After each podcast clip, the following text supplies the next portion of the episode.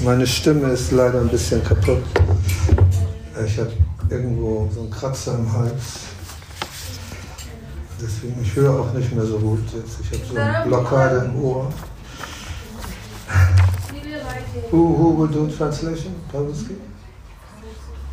Russisch? Yes. Who?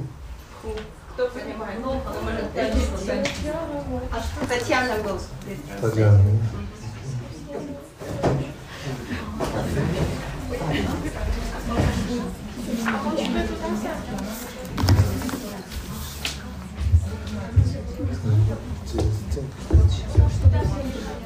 Tatjana. Hare Krishna. So, ich lese heute aus der Brahma Samhita ein Vers aus der Brahma Samhita und zwar Vers Nummer 29. Hare Krishna. Jemand noch Englisch? Jemand need, you need some English translation? No. Okay. So, Vers 29 aus der Brahma Samhita. Chintamani prakara satma sukalpa viksha laksha viteshu surabhi abhipalayantam lakshmi sahasra sata sambrama sevyamanam Go. Äh, äh. Vers 29 29. aus der Brahma Samhita, die musst du bei mir auch haben in Russisch. Also ich lese das langsam.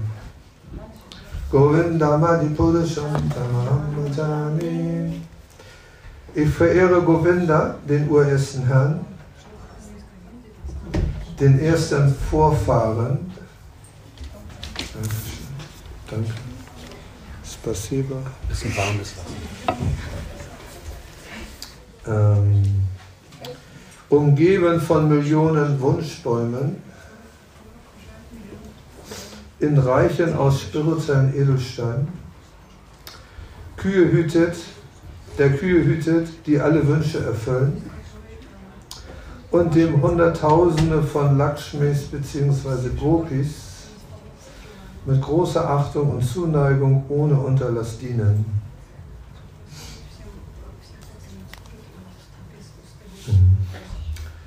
So, und jetzt kommt die Über Erläuterung von Bhakti Siddhanta Saraswati Goswami Srila Prabhupada. Mit dem Wort Chintamini ist transzendentaler Edelstein gemeint. So wie Maya das materielle Universum aus den fünf Grundelementen erschafft,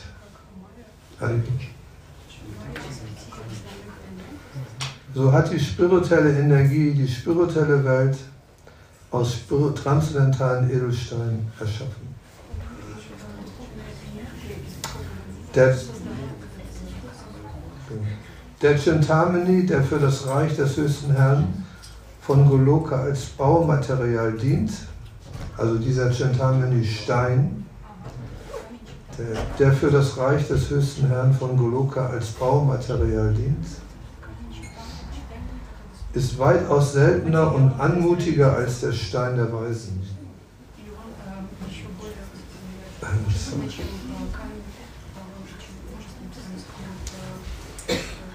Gewöhnliche Wunschbäume tragen nur Früchte wie Frömmigkeit, Reichtum, wie Wunschbäume. Gewöhnliche Wunschbäume. Ne? Erfüllung von Begehren und, und Befreiung. Aber die Wunschbäume im Reich Krishnas geben unzählige Früchte in Form von mannigfaltiger göttlicher Liebe. Ist ein bisschen ein, ein hochwertiger Text.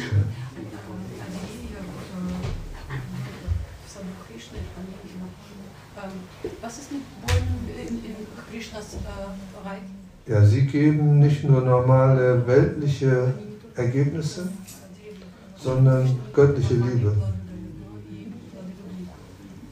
Genau. Kamadenus, wunscherfüllende Kühe, geben Milch, wenn sie gemolken werden. Doch den Kamadhenus von Goloka entströmen wahre Ozeane von Milch in Form einer Liebesfontäne. die transzendentale Glückseligkeit versprüht.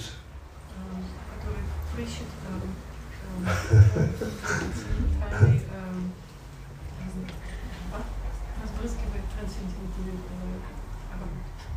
welche alle reinen Gottgeweihten von Hunger und Durst befreit.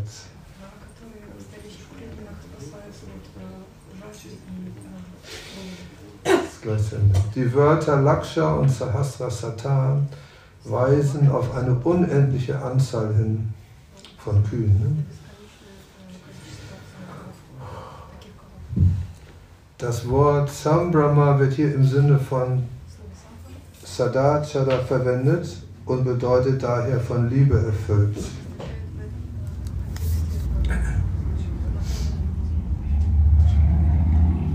Das Wort Lakshmi steht hier für Gopi.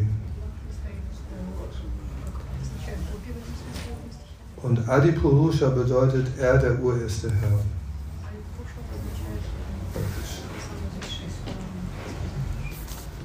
Hm, So, ich lese den Vers nochmal vor. Ich verehre Govinda, den urersten Herrn, den ersten Vorfahren,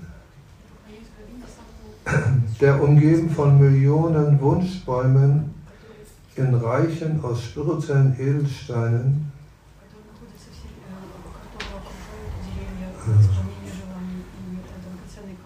Kühe hütet, die alle Wünsche erfüllen und dem Hunderttausende von Lakshmis bzw. Gopis mit großer Achtung und Zuneigung ohne Unterlass dienen.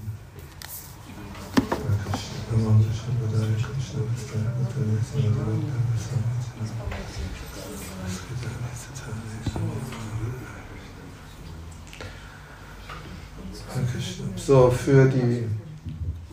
Entschuldigung, mein Hals. Ich, hab, äh, ich komme gerade aus Indien und in Indien habe ich mir jedes Mal, wenn ich in Indien bin, Halsprobleme, wo- Husten, weil die Luft so schlecht ist, glaube ich.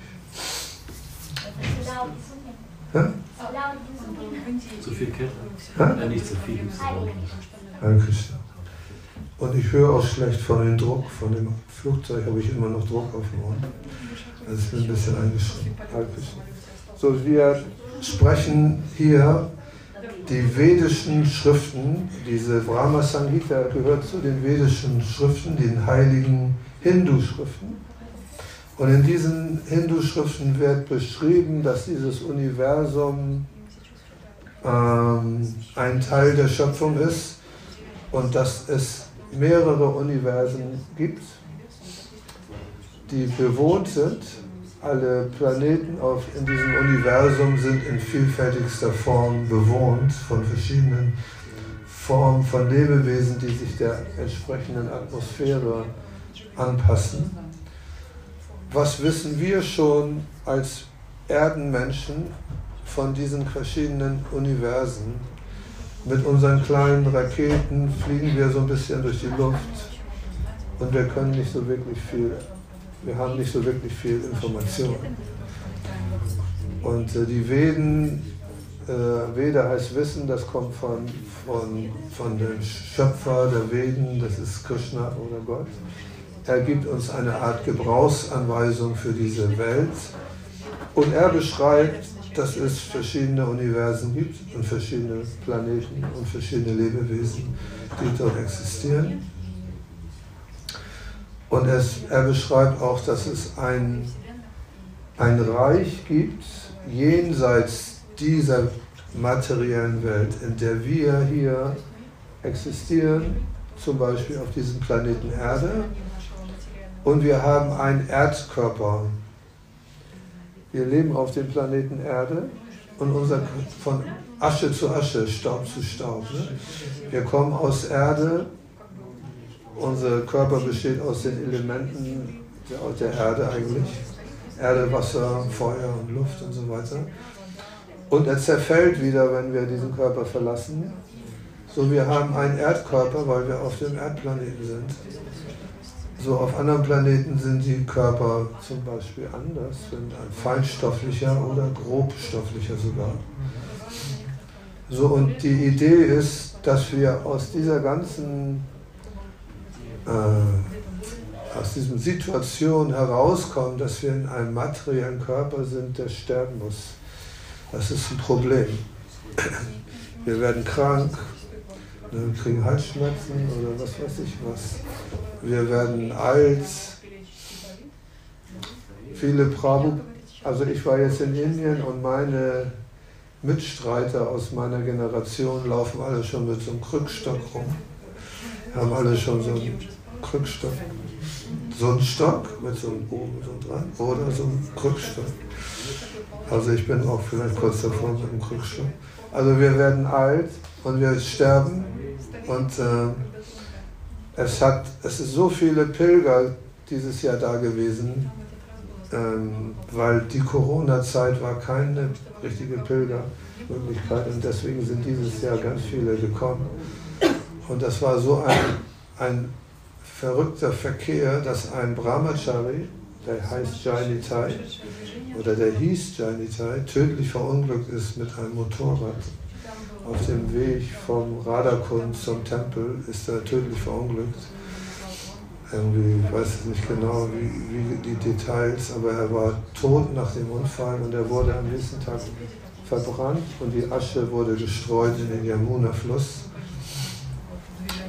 Und ich kann ein, ein Devoti, anderer Devoti habe ich gesehen, als sein Knie aufgerissen gehabt. Was aus unserer Gruppe? Hm? Aus unserer Gruppe. Aus eurer Gruppe? Ja, der war aus dem Willkommenscenter. Gab so eine, ja. Genau, also es war sehr voll und es ist sehr gefährlich, diese Welt, mit sehr viel auf Schritt und Tritt laut Gefahr, heißt es.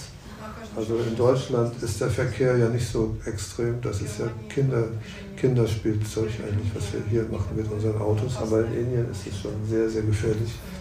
So, diese ganze Welt ist gefährlich und die Idee ist, dass wir aus dieser Situation herauskommen und in diese ewige Welt zurückkehren, die aufgeschrieben wird. Es gibt diese Welt mit diesen Universen, mit verschiedenen Planetensystemen und dann gibt es jenseits dieser Welt das Reich Shivas. Wer kennt Shiva? Shiva hat den Kailash Berg und er, er meditiert im Kailash auf diesem Berg, der voller Schnee ist und eisig kalt, meditiert er und meditiert eigentlich über das Brahman, das unpersönliche ewige Licht. So, das ist das Reich Shivas.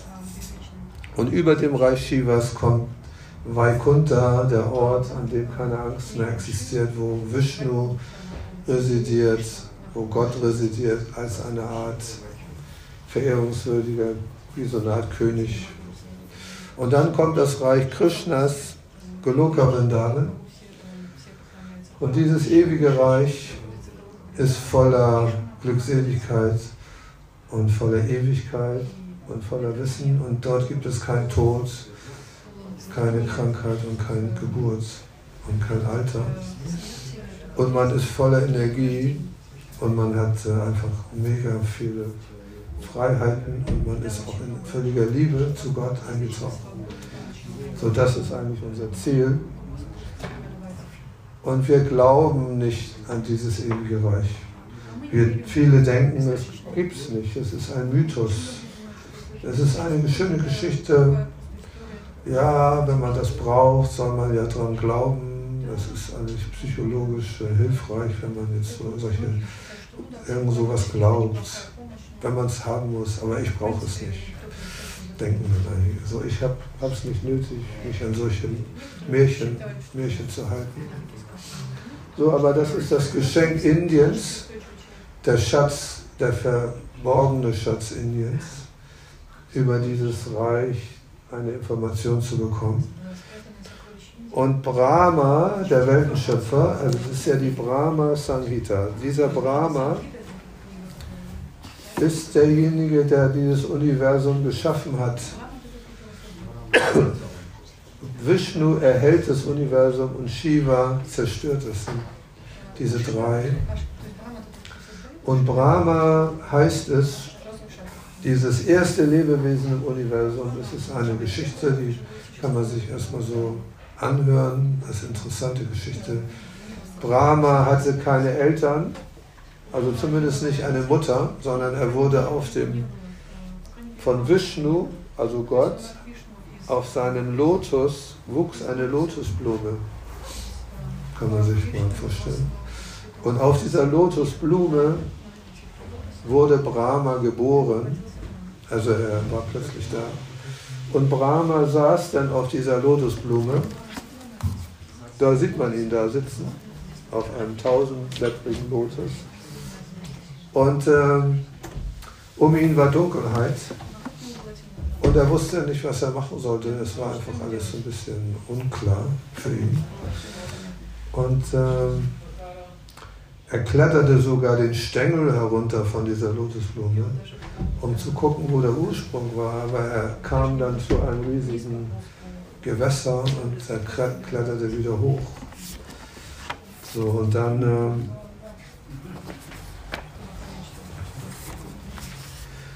ähm, hatte er so ein bisschen ein Problem. Also es wird hier beschrieben in der Bravo. Aber wohin er auch blickte, er sah nichts als Dunkelheit. Und dann kam Saraswati. Saraswati kennt ihr vielleicht? Mhm. Saraswati ist die Göttin der Gelehrsamkeit in Indien. Sie ist immer sehr mit, sie kann alle möglichen Mantras, sie kann alle möglichen Musikinstrumente spielen, die kann alle möglichen Verse.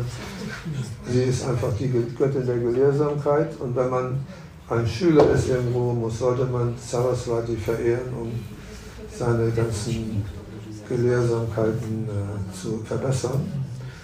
Und da, ich lese es vor, daraufhin wandte sich Saraswati, die Göttin der Gelehrsamkeit, und die Göttin, die göttliche Gefährtin des höchsten Herrn an Brahma, der in allen Richtungen nur Finsternis sah und sprach. So, jetzt werde ich etwas sagen, was, was geheim ist, ein geheimes Mantra, den Nisha Vilasini jetzt auch schon kennt, aber es ist sonst ein, geheim, ein geheimer Mantra. O Brahma, dieser Mantra, Kling Krishnaya Govindaya Gopijana Vallabhaya Swaha, wird dir gewiss deinen Herzenswunsch erfüllen. Also Saraswati hat nicht gesagt zu Brahma, chante Hare Krishna, Hare Krishna, Krishna Krishna, Hare Hare, Hare Ram, Hare Ram, Ram Ram, Hare Hare, sondern er hat ihr, ihr diesen Mantra gegeben. Klim Krishna, Govindaya, Gopijana, Vallabhaya, Swaha. Brahma, O Brahma, stelle mit Hilfe dieses Mantras eine Verbindung zum Spirituellen her, dann werden alle deine Wünsche in Erfüllung gehen. So. Also er, er, bekam ein Mantra, eine Initiation eigentlich. Und äh, dann lange, lange Zeit nahm Brahma Entbehrung auf sich, um Govinda, Krishna, in Goloka, den Herrn von Svetadvip, zu erfreuen.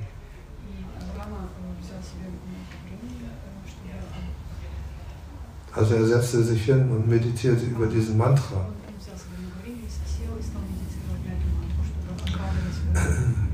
Und er meditierte auch, er hatte ein, ein Bild, was er in seinem Geiste hatte. Seine Meditation lautete wie folgt. Im transzendentalen Land von Goloka steht ein göttlicher Lotus mit tausend Blütenblättern.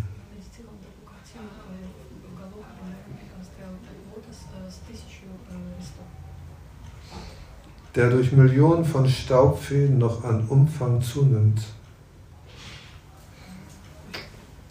Auf seinem Blütenstempel steht ein prachtvoller göttlicher Thron auf, den Blüt, auf der Blüte.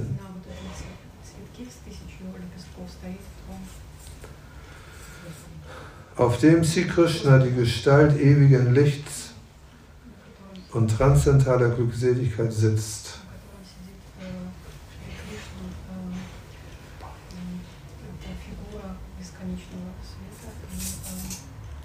Und mit seinem Lotusmund seine göttliche, von spirituellen Tönen erfüllte Flöte spielt.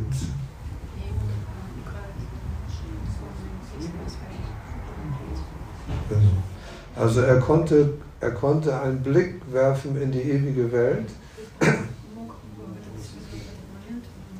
durch diesen Mantra, durch seine Meditation. Und dort sah er Krishna auf diesem Lotus sitzen.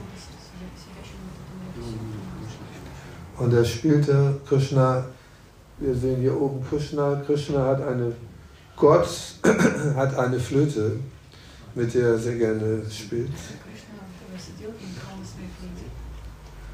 Ja, Krishna wird immer mit einer Flöte dargestellt. Keine E-Gitarre oder keine, keine Blockflöte oder keine Harfe, sondern eine, eine, eine richtige Flöte. Eine Murali, ja. eine Divine Flute. Genau. Weil Krishna hat auch verschiedene Flöten, also er hat eine ganz lange, eine Bambusflöte, eine aus Marmor, eine aus Silber. Krishna hat verschiedene Flöten. Aber das ist sein Lieblingsinstrument. Also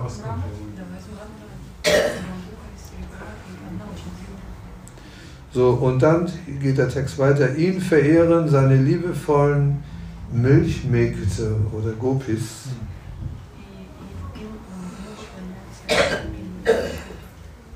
So, und da sehen wir hier oben Krishna ist umgeben von jungen Damen, die aber nicht vergleichbar sind mit den Damen, die wir hier sitzen sehen, sondern das sind, das sind Emanationen von Krishnas innerer Energie, die jetzt dargestellt werden in Form von einem Bild. Aber das Bild ist nicht perfekt.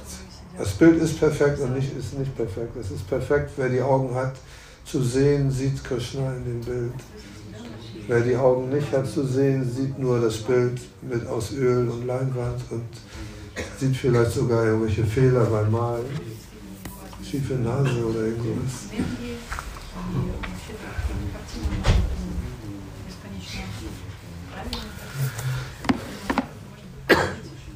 So, und dann heißt es, dadurch, dass er diese diese Flöte von Krishna hörte, er hörte die Flöte von Krishna.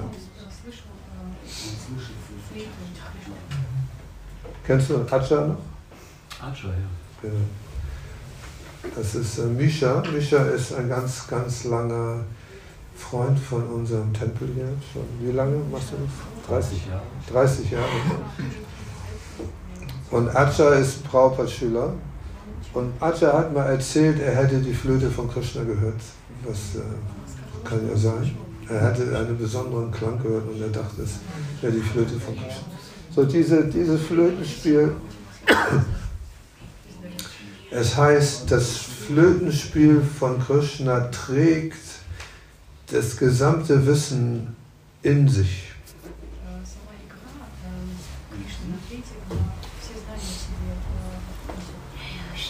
Wenn man die Flöte hört, durch den Klang der Flöte wird das ganze transzendentale Wissen ist in dem Klang drin.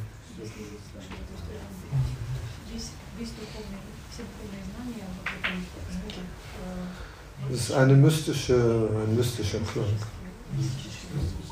Es heißt zum Beispiel, wenn Garuda, Garuda ist der Vogel, auf dem Vishnu äh, getragen wird. Er, fährt, er, fliegt nicht mit Emirates, sondern er fliegt mit dem Garuda-Vogel.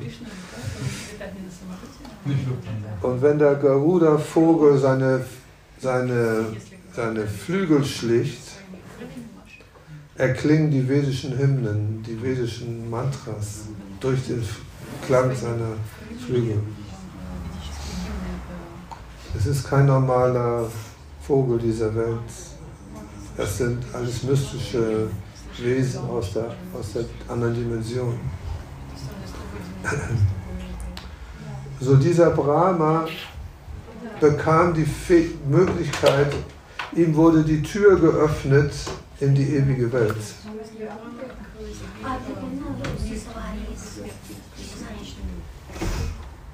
Ihm wurde die Tür geöffnet in die ewige Welt und er konnte reinschauen.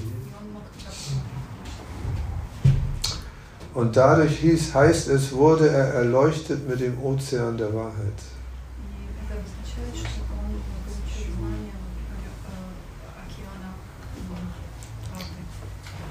Und das heißt, er wurde zweimal geboren. Er wurde eingeweiht. Weil dieser Kling Krishnaya Govinda Gopijana Vallabhaya Swaha ist ein Teil des Gayatri Mantras.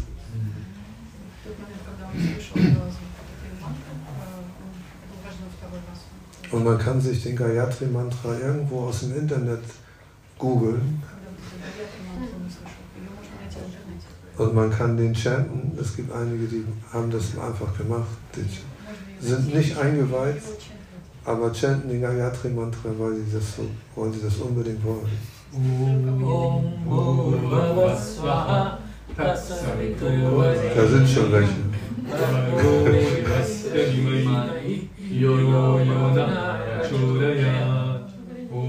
Okay, alles gut. Shanti. Ja, das ist aber nicht der ganze Gayatri Mantra. So, die, die, das ist nur ein Teil. So, dieser Gayatri Mantra ist, heißt es, ist nicht verschieden von dem Klang von Krishnas Flöte, wenn man dann auf der Ebene ist, ihn richtig zu chanten.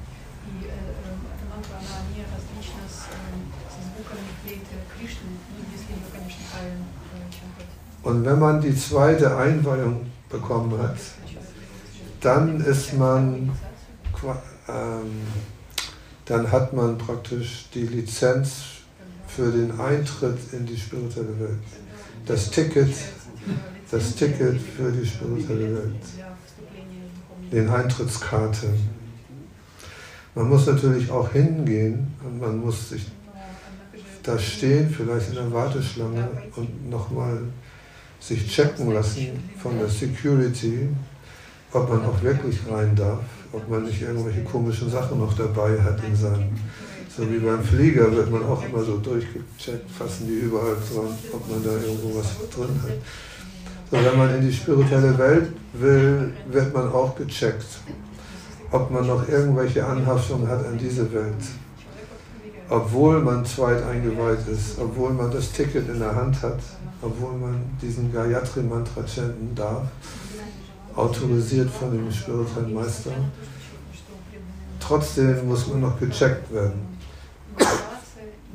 Die Emirates, die Emirates beim Flieger, dann wird man gecheckt, okay. Dann wird man nochmal vorgecheckt, ob man auch die Boardingkarte hat. Und dann wird man nochmal gecheckt. Und hinterher wird man nochmal gecheckt. Ich denke, was soll das denn? Fünfmal fünfmal stehen dann irgendwelche Leute und checken eine die Boardingkarte mit dem Ausweis. Das ist ja, habt ihr denn schon gecheckt? Jetzt nochmal, nochmal, nochmal. Safety So, aber was? Safety first. Safety first, Ah. genau. Wer weiß, ob man noch schnell irgendwo eine Bombe mit schleust.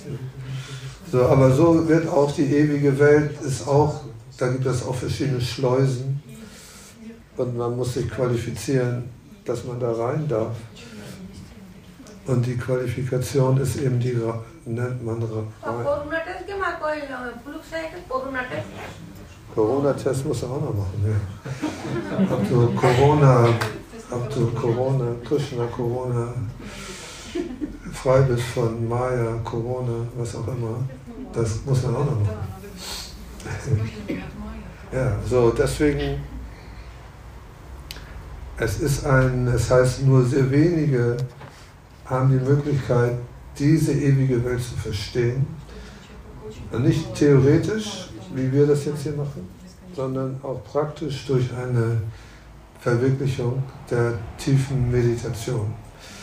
Durch tiefe Eintauchen in das Chanten der Mantras. Also wir haben diesen, wenn man ein zweit eingeweiht ist, hat man den Gayatri Mantra, aber der wichtigste Mantra, Maha Mantra, ist der Hare Krishna Maha Mantra, weil man dann äh, Radha und Krishna in diesem Mantra verehrt und letztlich in die ewige Welt Krishna zurückgeht. Genau. So, deswegen muss man versuchen, in reiner Weise mit völliger Hingabe und völliger Konzentration und völliger ja, Bemühung diesen, diesen Mantra chanten. Und wenn man dann Glück hat, äh, offenbart sich dann die ewige spirituelle Welt in unserem Herzen.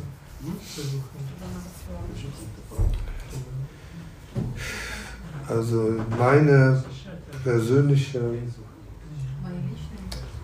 meine persönliche Erfahrung in dieser Weise war, dass ich, also wir haben ja in Vrindavan,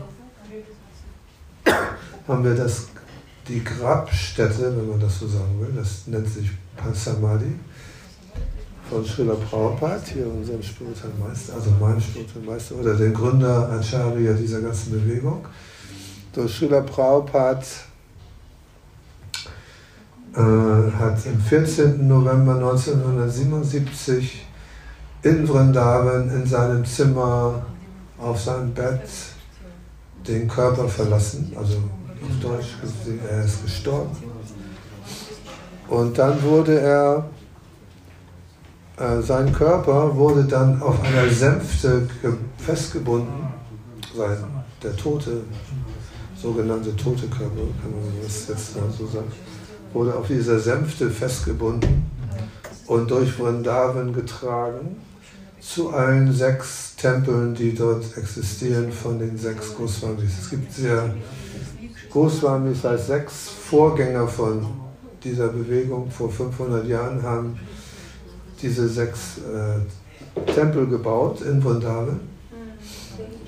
Und äh, Radharaman, Radha Damodar, Radha Govinda Tempel und diese ganzen Tempel. Und Srila Prabhupada wurde dann mit einer Sänfte dorthin getragen, einmal drumherum. Und dieses Mal, jedes Mal wird er, wird er nochmal in so einer Form wie hier, also in einer aus, äh, aus Kunststoff, nochmal darum getragen.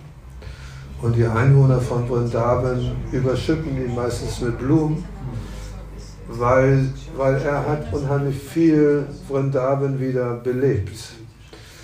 Also als Srila Prabhupada in Indien vor 45 Jahren diesen Tempel gebaut hat im, im Vrindavan, das nennt sich Raman Reti. Raman Reti ist der Platz, wo Krishna und Balaram äh, gewesen sind. Das ist sogar ein bisschen außerhalb von Vrindavan. Zu der Zeit war es alles, stand er praktisch alleine da, der Tempel.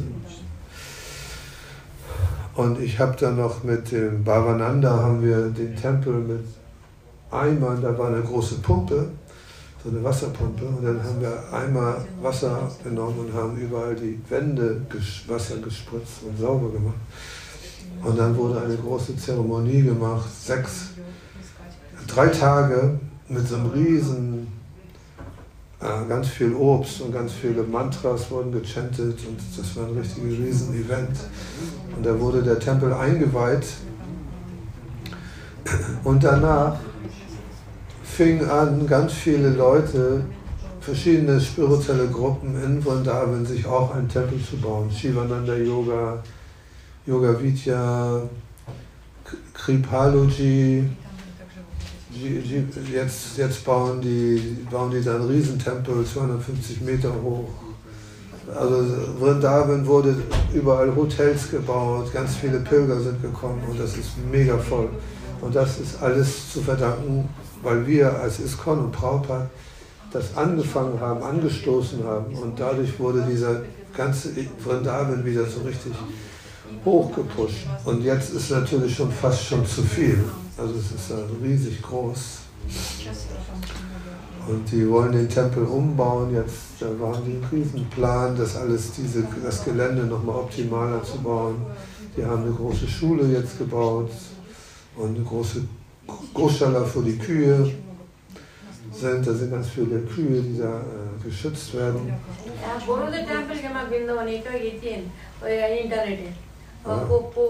Richtig viele Tempel in Indien. Wenn du auf dem Dach stehst von unserem, konntest du überall die Tempel sehen. So deswegen, Prabhupada wurde, als er seinen Körper aufgegeben hat, wurde er wurde ein großes Loch ge gegraben. Und sein Körper wurde dort runtergelassen und eine Salzsäule wurde über Prabhupada drüber gemacht, weil Salz zieht Wasser konserviert. und konserviert den Körper. Und ich, ich kenne die Geschichte von einem Brahmachari, der Prabhupada-Schüler ist, der hat erzählt, er hatte die Aufgabe, dieses Loch zu graben. Und äh, er hat angefangen, das Loch zu graben und er hat gemerkt, er schafft das emotional nicht. Für seinen Guru ein Loch graben, wo der, Tod, wo der Körper rein muss, das war ihm emotional zu viel und er hat gesagt, ich schaffe das nicht. Und dann wurde ihm gesagt, okay, dann, dann kauf neun Doti im Loi Bazar. Da gibt es so einen Bazar, wo ganz viele Sachen, für viele kann man sich ganz viele Sachen kaufen. Dotis, Saris, äh, Tilak, alles, was man will. Und dann ist er losgegangen und jemand anderes hat das Loch gegraben. Und ähm, er hat dann diesen Doti besorgt aus Seide, aus dem Leubersand. Und dann kamen die Devotis ihm entgegen und haben gesagt, Prabhu, dein Guru ist heute gestorben und du gehst zum Leubersar und kaufst dir einen Doti. Ist das, ist das korrekt? Das ist ja nicht die Zeit, jetzt irgendwie Shopping, Shopping gehen. Und dein Guru ist gestorben du gehst Shopping.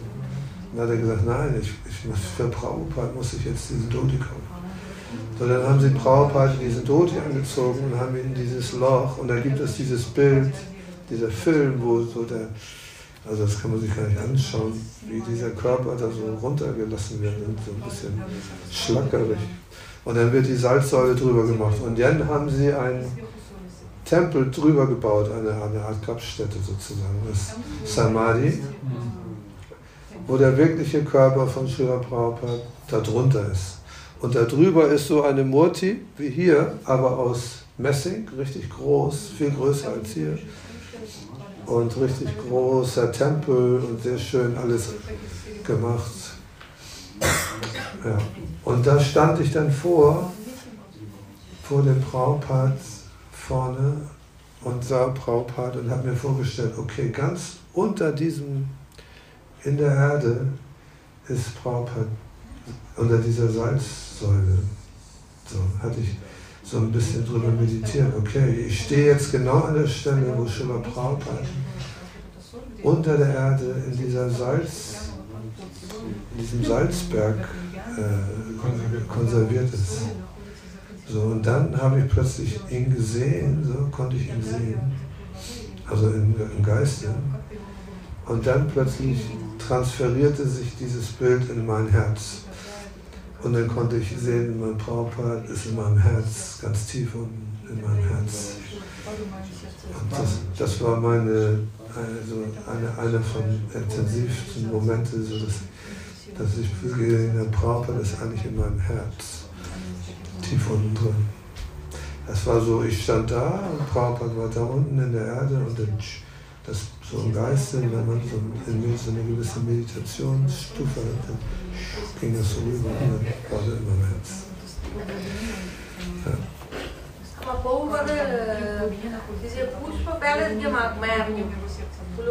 Genau, und dann gibt es ein Samadhi, ein Pushpa Samadhi. Das heißt, Prabhupada hatte eine Blumengelande um, während er gestorben ist. Und diese Blumengelande wurde nach, ist nach Mayapur, Bengalen gebracht worden. Und da wurde auch so ein Samadhi gebaut, ein Pushpa Samadhi heißt es, wo die Blumen von Prabhupada unten drunter sind, also nicht er selber.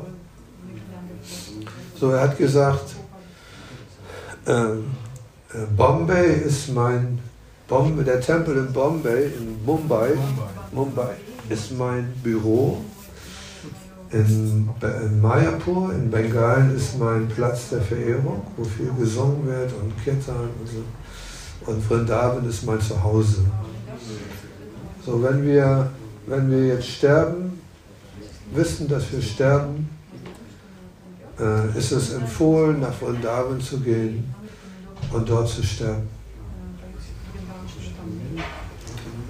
Tja. Und wir haben einen Devoti, der heißt Kadamba Kanana Swami. Der ist ein Guru, der hat ungefähr 600 Schüler, glaube ich, so geschätzt. Und er hat jetzt ähm, die Diagnose unheilbarer Krebs. Also er hatte vorher Krebs Das wurde dann irgendwie behandelt, aber dann hat er gestreut. Jetzt hatte das praktisch überall in der Lunge. Also der, und ich habe, also er kam auch öfter hier in Hamburg, war auch hier in Deutschland, hat viele Schüler auch in Berlin. Und er ist jetzt nach Vrindavan gegangen, um dort seinen Körper aufzugeben, dann zu sterben. Und wir haben ihn, ich habe ihn dann noch zweimal getroffen und äh, ja, habe mich verabschiedet.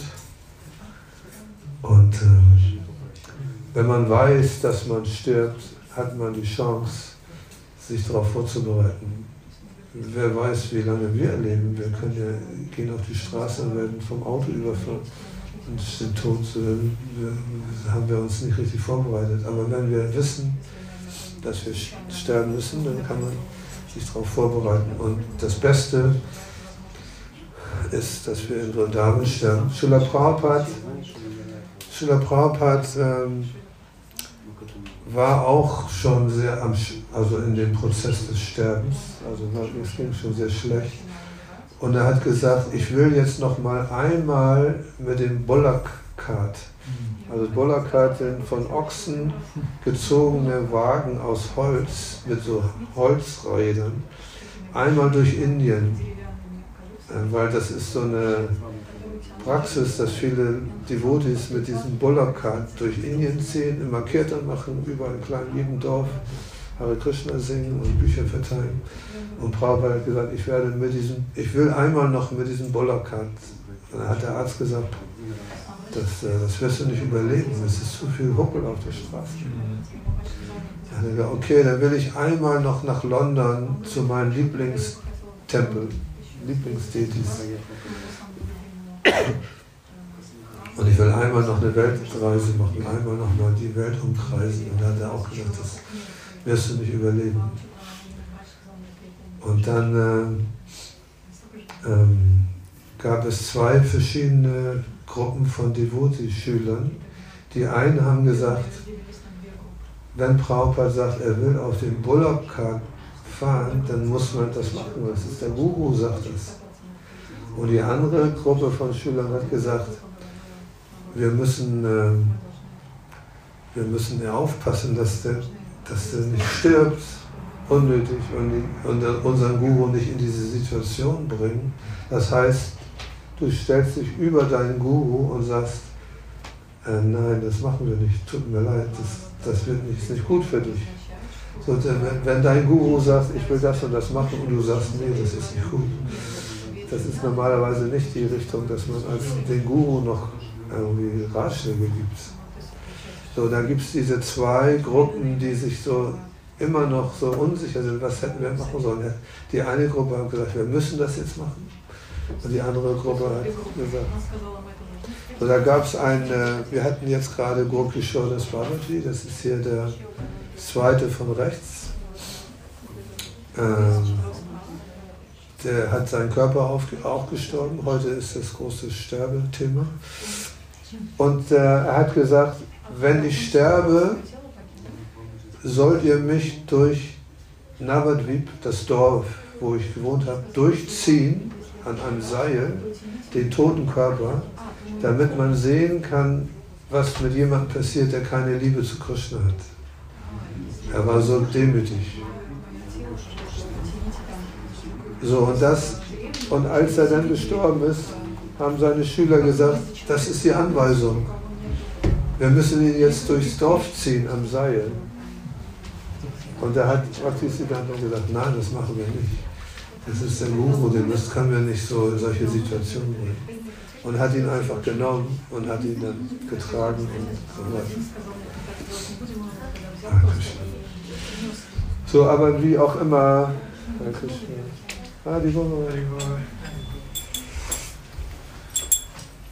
Ähm, ja.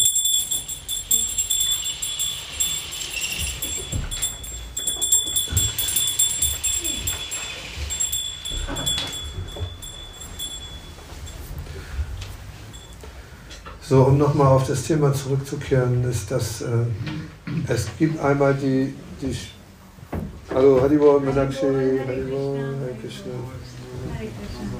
Das ist Meenakshi Gautam, ihr, ihr, Sohn Arjuna. auch schon ganz, ganz, ganz lange dabei.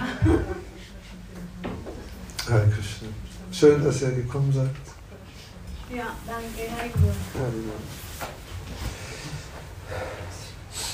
So, die zwei, das Thema Goloka Vrindavan und Gokula Vrindavan. Goloka Vrindavan ist eben die ewige Welt, die uns noch verschlossen ist, wo wir keinen Zugang haben.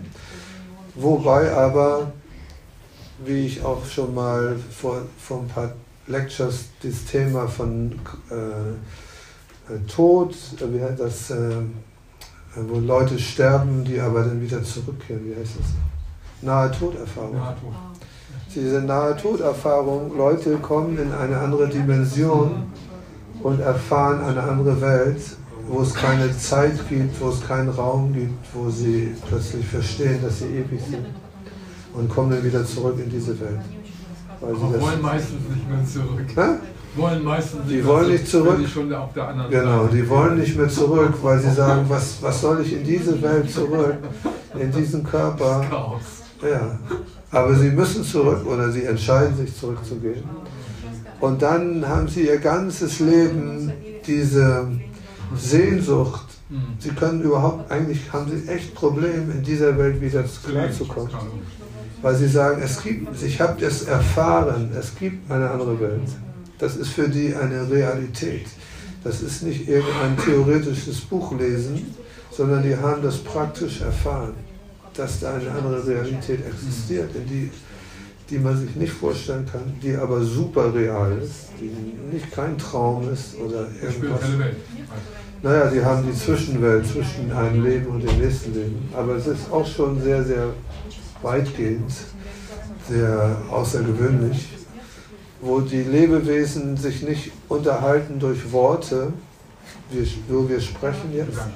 Ja, das ist, das ist die Information von Herz zu Herz. Die haben ein Herz, eine Information, die sie jemand anders mitteilen wollen. Das ist in ihrem tiefsten ihres Herzens. Und das wird dann transferiert in das andere Herz. Und der andere versteht genau das, was der jemand sagen will, mit aller Vollkommenheit, ohne Worte. Das ist telepathisch oder wie auch immer das sagen. Es ist auch jenseits von telepathisch fast schon. So dieses, diese Erfahrung haben ganz viele genauso beschrieben, immer gleich beschrieben, dass es, dass es ein ewiges Licht gibt, was voller Glückseligkeit ist, was voller Liebe ist und wo sie bedingungslose Liebe, das heißt nicht eine Bedingung. Ne? Du, wenn du das machst, liebe ich dich. Und wenn du das nicht machst, liebe ich dich nicht. Sondern es ist eine bedingungslose Liebe, die sie erfahren und die sie noch nie in dieser Welt erfahren haben. Weil viele Eltern sagen, wenn du das nicht machst, liebe ich dich nicht.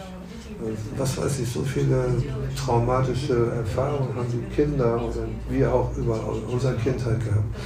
So, die wollen wieder in diese ewige Welt zurück, in diese Welt zumindest. So, diese gleiche, gleiche Situation ist viele, dass einige eine spirituelle Erfahrung gemacht haben aus der spirituellen Welt und die wollen in diese ewige Welt und sagen, diese Welt ist jetzt nicht mehr für mich von Bedeutung. Es, sie ist existent, aber sie hat gar keinen wirklichen, alle Werte, die ich vorher für wichtig erachtet habe, sind plötzlich wertlos. Weil das hat alles, äh, ob ich nur in Urlaub fahre oder mir eine neue Tasche kaufe oder neue Schuhe oder was auch immer, diese ganzen materiellen Dinge, Ruhm, Ehre, das ist alles bedeutungslos. Weil es geht nur um die ewige, ewige Wahrheit, die man erreichen möchte. Und diese ähnliche Situation sind wir auch als Devotis. Wenn wir dann so eine spirituelle Erfahrung gemacht haben von einer göttlichen Natur, dann sagen wir, okay, das ist jetzt das, was ich haben möchte. Das ist jetzt der Weg, das Wichtigste im Leben. Und am Ende unseres Lebens, wer zuletzt lacht, lacht am besten. Ne? Wenn wir zuletzt gewusst, wenn wir wissen, wir haben unser Leben wirklich gut genutzt. Ne? Alle so gut wie möglich jede Minute oder so weit wie möglich alles gut genutzt, dann können wir am Ende unseres Lebens sagen, okay, alles gut, jetzt kommt der Tod, aber ich, hab, ich bin darauf vorbereitet. Ne? Ich habe die Zeit genutzt. Viel gechantet und Bhajans gesungen. Ja, genau. alles, alles, was man dazu braucht. Ne? Und dann sind wir die besten, jetzt haben wir, die, haben wir das am besten unser Leben genutzt. Und das ist ja auch eine Frage von vielen. Wie kann ich mein Leben am besten nutzen? Ne? Indem ich mich mit Spiritualität beschäftige. Mit Spiritualität, die jetzt nicht irgendeine Gruppe angehörig ist, einer Sekte oder einer Gruppe oder einer Religion, sondern ein universales Verständnis der, einer Spiritualität. So. so, und Krishna heißt es, Krishna, der aus der ewigen Welt kommt manchmal herunter in diese Welt, um uns zu erinnern, dass dort eine ewige Welt ist. Und deswegen äh, kommt er herunter und er ist vor 5000 Jahren heruntergekommen nach Vrindavan und hat praktisch diese ganze ewige Welt dort offen, offengelegt, offenbart. Und trotzdem er das gemacht hat, und ja, es ist immer noch lebendig, 5000 Jahre ist eine lange Zeit. Jesus war 2000, doppelt ist 4000, also 5000. Und trotzdem gibt es immer noch Vrindavan, immer noch diese heiligen Orte in diesem Ort Vrindavan.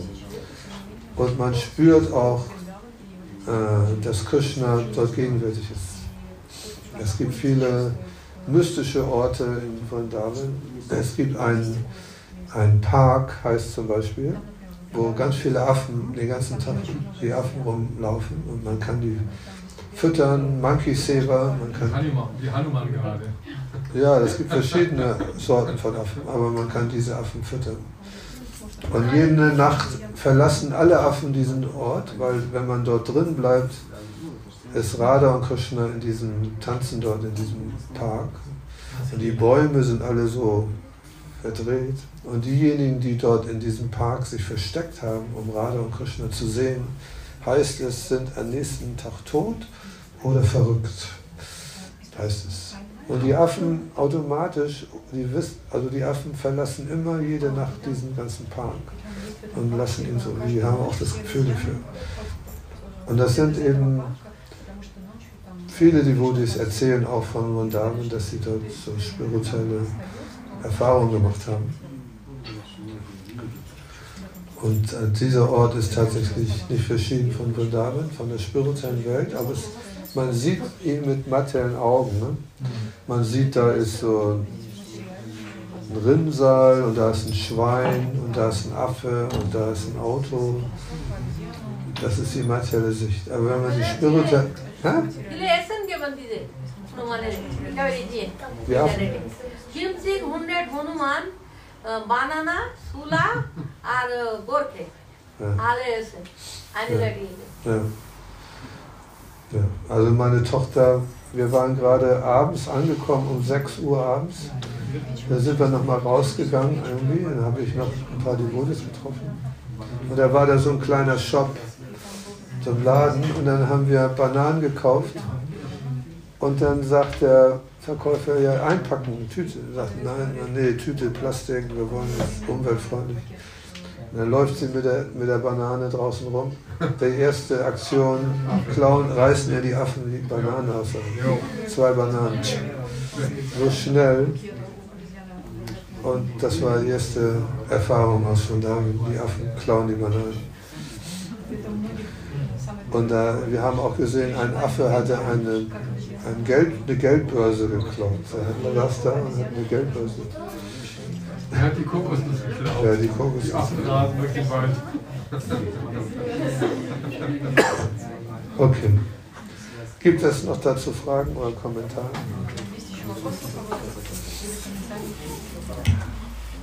Ja. Sie haben gesagt, dass die das, äh, äh Willkommen in äh, in Vrindavan zu sterben, ja. Ja. Obwohl mein Guru hat gesagt, das ist nichts Besonderes, wenn kommen, weil da kommen die verschiedene äh, Menschen, nicht unbedingt äh, die muss da sein. Und dann wahrscheinlich im nächsten Leben, wenn die sterben da, im nächsten Leben geboren als Affen da, wegen dass so viele in Vrindavan Affen gibt. Was, was, äh, was können Sie So. Also eigentlich ist es so, dass man in Vrindavan es, kann, es ist gar nicht so einfach in Vrindavan zu sterben, wenn man sich das vornimmt. Es gab auch einen Devoti, der sagt, okay, ich will in Darwin sterben. Und dann hat er Krebs und dann haben seine Verwandten gesagt, nee, wir müssen ihn schnell ins Krankenhaus bringen, nach Accra. Und das war dann außerhalb von Vrindavan.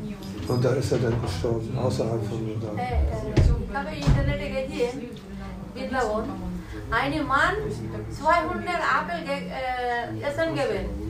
গেবেন পুয়ে এসন গেবেন আরে বৃন্দাবনে বলে বৃন্দাবনে আবার জাগেন দিদি মান বলে তুই কৃষ্ণারে জাগেন এই মাইনে আছে ছেলেলারে viele essen geben পুয়ে Also wenn du in Vrindavan, wenn du in Vrindavan äh, sexuelle Missbrauch, also wenn du, wenn du die Regulierung brichst in Vrindavan, dann wirst du ein Affe in Vrindavan. Aber wenn du normal in deinem Bewusstsein bist, dann bist du, kriegst du schon den Nutzen davon, in Vrindavan zu sterben. Prabhupada ist in Vrindavan gestorben, extra. Nee, alle Einwohner von Vrindavan sind besondere Leute. Man, man darf nicht irgendwie ein Urteil fällen über diese Leute und denken, das sind, die sind irgendwie. Also es gibt auch Mafia in Vrindavan, es gibt die Mafia auch.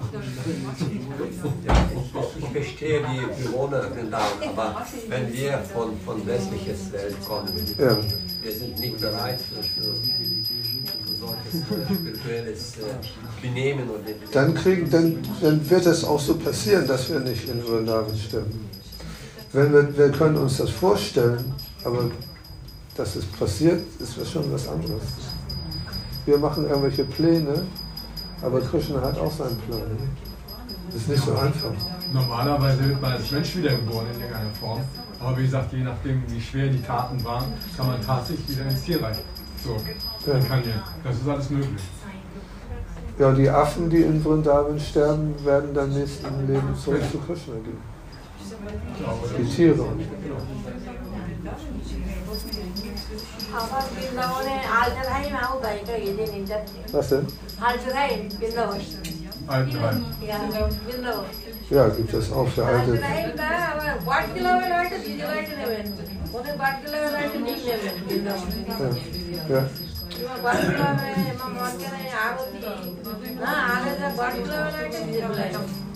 Gab es äh, vor Prabhupada nicht auch schon Beatbacks? Oder war er derjenige, der das so mit dem Beatback so. eingeführt hat? Oder gab es vor Prabhupada auch schon? Ja, die Bhakti. Also. Haribol. Haribol. Die Frage ist, ob das vor Prabhupada schon Beatbacks gegeben hat. Genau, ich habe jetzt aus von Damen Beatbacks mitgebracht, neue Beatbacks. Und Bhakti Siddhant, äh, Chaitanya Mahaprabhu hat an den Fingern gezählt. Also hat nicht also man kann da jetzt 1, 2, 3, 4, 5, 6, 7, 8, 9, 10. 1, 2, 3, 5, 6, 7, 8, 9, 10, 20, 30. Also man kann, wenn, wenn man im Gefängnis sein sollte, Ja, ja, irgendwann ja, mal. zum Beispiel. Ne? Wenn wir im Gefängnis sind und haben keine Kette zum Chanten, kann man an den Fingern zählen. Und der Gayatri-Mantra wird auch an den Fingern gezählt. An den Fingern. So, also Chaitanya Mahaprabhu hat an den Fingern gezählt. Und dann Bhakti Siddhanta hat Beatback und äh, Bhakti hat er auch einen Beatback da. Ne?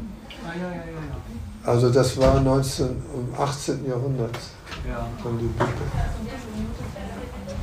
Also ist dann erst so mit der zweiten.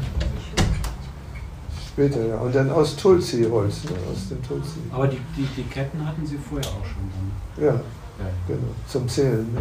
ja aber dann ohne, ohne Beatback. Ohne Beat, ja genau, diese Beatback wann das mit dem Beatback kam, muss ich jetzt tatsächlich. Äh Und dann wollte ich noch wissen, also Prabhupada ist ja eingeweiht worden auf 64 Runden, doch, ne? Von seinem spirituellen Meister. Ja, genau. Und, und, und also ich frage mich so, also man braucht ungefähr 16 Runden, zwei Stunden, ja? Mhm. Äh, er muss ja acht Stunden gechantet haben. Also angenommen, er hat vier Stunden geschlafen in der Nacht, acht Stunden dann gechantet. Und dann hat er ja dann noch den Tag, aber ich meine, ich frage mich trotzdem, wie, wie hat er das? Er hat ja noch die ganzen Bücher übersetzt. Genau, also eigentlich ist es so, dass man Hauptsache man ist beschäftigt in den Dien, im Dienst Krishnas. Ne? Und die sechs Goswamis haben auch manchmal gechantet, aber die haben auch Bücher übersetzt. Und deswegen haben sie also 24 Stunden immer benutzt. Also ich, soweit ich das verstanden habe, Prabhupada 16 Runden gechantet.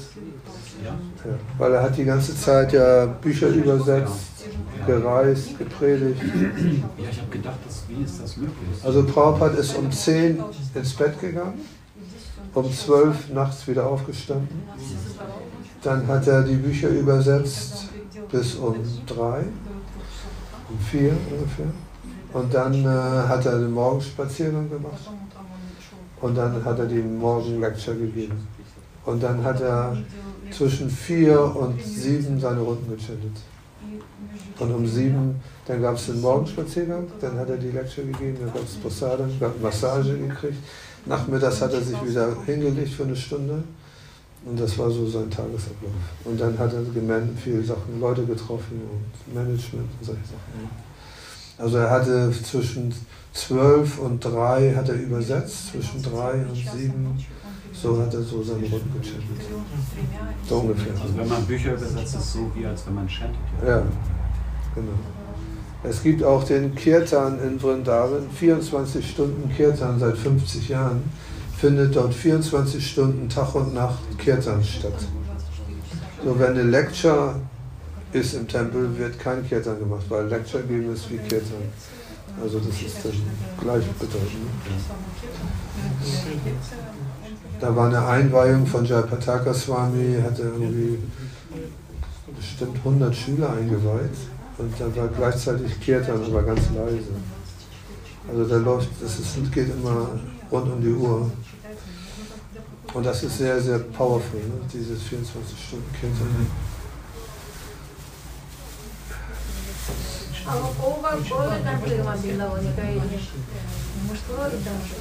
Das war meine erste Reise 1975 in Vrindavan. Und da war gegenüber war ein Sitaram-Tempel. Rama, Jaya, Jaya, Sitaram.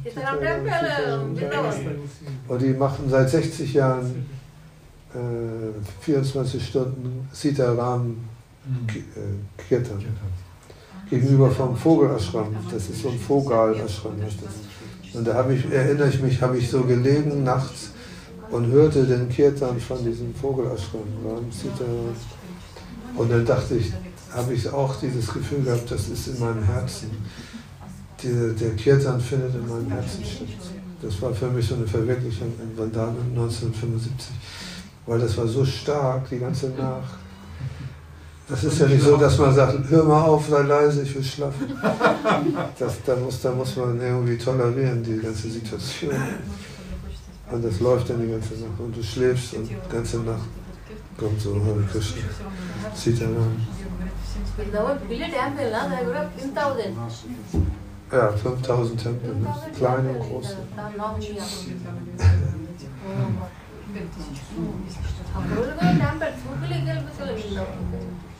Ich hatte mal, ich war in, äh, in Costa Brava in Spanien mit den Kindern am, am, Urlaub und habe auf einer Bank geschlafen draußen im Freund. Und mitten in der Nacht bin ich aufgewacht und dann habe ich gehört, Vater unser, der du bist im Himmel, dein Reich komme, dein Wille geschehen wie im Himmel, also auf Erden, unser täglich Brot. Und das ganze Ding habe ich, habe ich im Innersten gehört und es war voll wach. Und jedes Wort habe ich ganz genau verstanden, so in so einem, weil die alle katholisch sind. Und dann habe ich mal eine Frau kennengelernt, die hat den Rosenkranz. Und die hat auch Vater unser, der du bist im Himmel, dein Reich. Und das hat die vier auch gechantet und sie meinte, im Schlaf chantet sie das auch.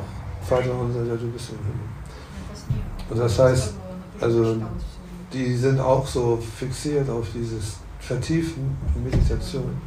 Und das ist eigentlich auch unser Ansatz, dass wir chanten, Hare Krishna chanten, nicht nur 16 Runden, sondern immer.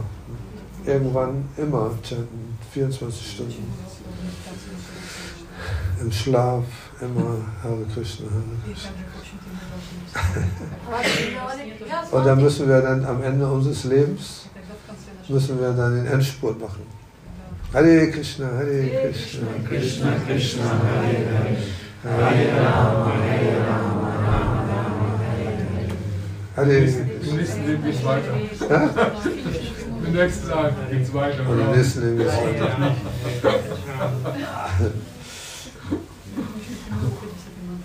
Okay. Noch eine Frage? Noch nicht. Darf ich noch was dazu? Ja. Der Zeit. Hm? Hatte bestimmt auch andere, anderes Zeitgefühl. Er war ja schon auf transzendenter Ebene. Hm. Das heißt, bei uns zwei Stunden, bei ihm waren es eventuell zehn, hat Krishna gemacht. Und da hat er alles geschafft. Ja, ja, also das ist Das natürlich. ist wie im Krieg, ja. Die Leute haben mir erzählt, wenn sie im Gebet waren und da sie hatten Risiko, dass es jetzt zu Ende geht, da haben sie im Gebet ge- wirklich gesagt, ich möchte dir dienen, aber gib mir noch die Möglichkeit. Und dann haben sie gesehen, als ob die Zeit geblieben, äh, stehen geblieben ist. Hm. Und das ist so ein Spiel von. Ja. ja, man kann das nicht wirklich einschätzen, wie ein reiner Gottgeweihter, wie, wie, der, wie der existiert. So, hat einer, ein, ein, ein äh, Gast hat gefragt zu Srila Prabhupada, wie ist das, siehst du Krishna und so weiter, wenn du, wenn, wenn du, und dann sagt er zu seinem Schüler, "An- bitte antworte du. Und er hat dann gesagt, ja, man meditiert über Krishna und dann so, und dann Prabhupada gesagt, nein, nein, ich, du siehst Krishna Angesicht zu Angesicht. Du siehst Krishna von Angesicht zu Angesicht. So, das, das ist eine Ebene, die wir uns noch, zu, die uns noch verschlossen müssen. Aber es ist eben, es ist möglich. Und deswegen, äh, Ja, ja, war ja auch mit der spirituellen Welt verbunden. Ne? ja, Und deswegen auch diese, diese Kraft, diese spirituelle Energie. Deswegen konnte er so viel leisten, was gar nicht herkömmliche Menschen normalerweise nicht schaffen können. Ja, genau. Also das war so, dass Srila Prabhupada hat manchmal unheimlich viele Sachen gemacht, die so passiert sind. Es ist schon so eine Art Mystik. Ne? Ja.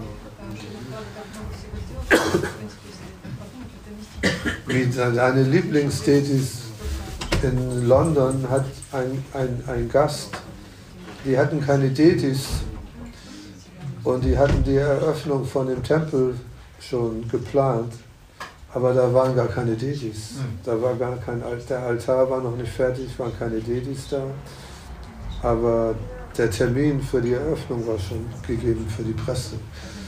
Und dann kam ein Inder und er hat so Detis gehabt, die wollte der Prabhupada spenden. Und da war von Radharani am Finger etwas abgeplatzt vom Marmor. Und deswegen haben, hat er gesagt, sie kann ich nicht verehren, weil das ist abgeplatzt. Und wenn das abgeplatzt ist, sind die Detis nicht mehr autorisiert oder nicht gut. So. Und er hat Prabhupada, hat Prabhupada mit ihm gesprochen und so weiter. Und er hat Prabhupada gesagt, okay. Äh, und dann hat er, da war Tama Krishna Goswami, da waren diese ganzen Schüler da und dann hat er gesagt, okay, wir nehmen die. Und du nimmst jetzt Radharani und du nimmst Krishna. Und er hat, da hat er gesagt, wow, so schnell.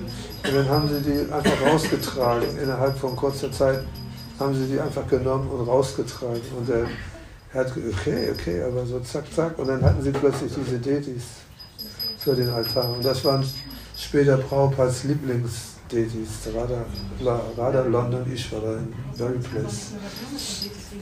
Und äh, ja, solche Sachen sind ganz viele passiert. Okay. Wir machen noch äh, Damodarastakam, ne?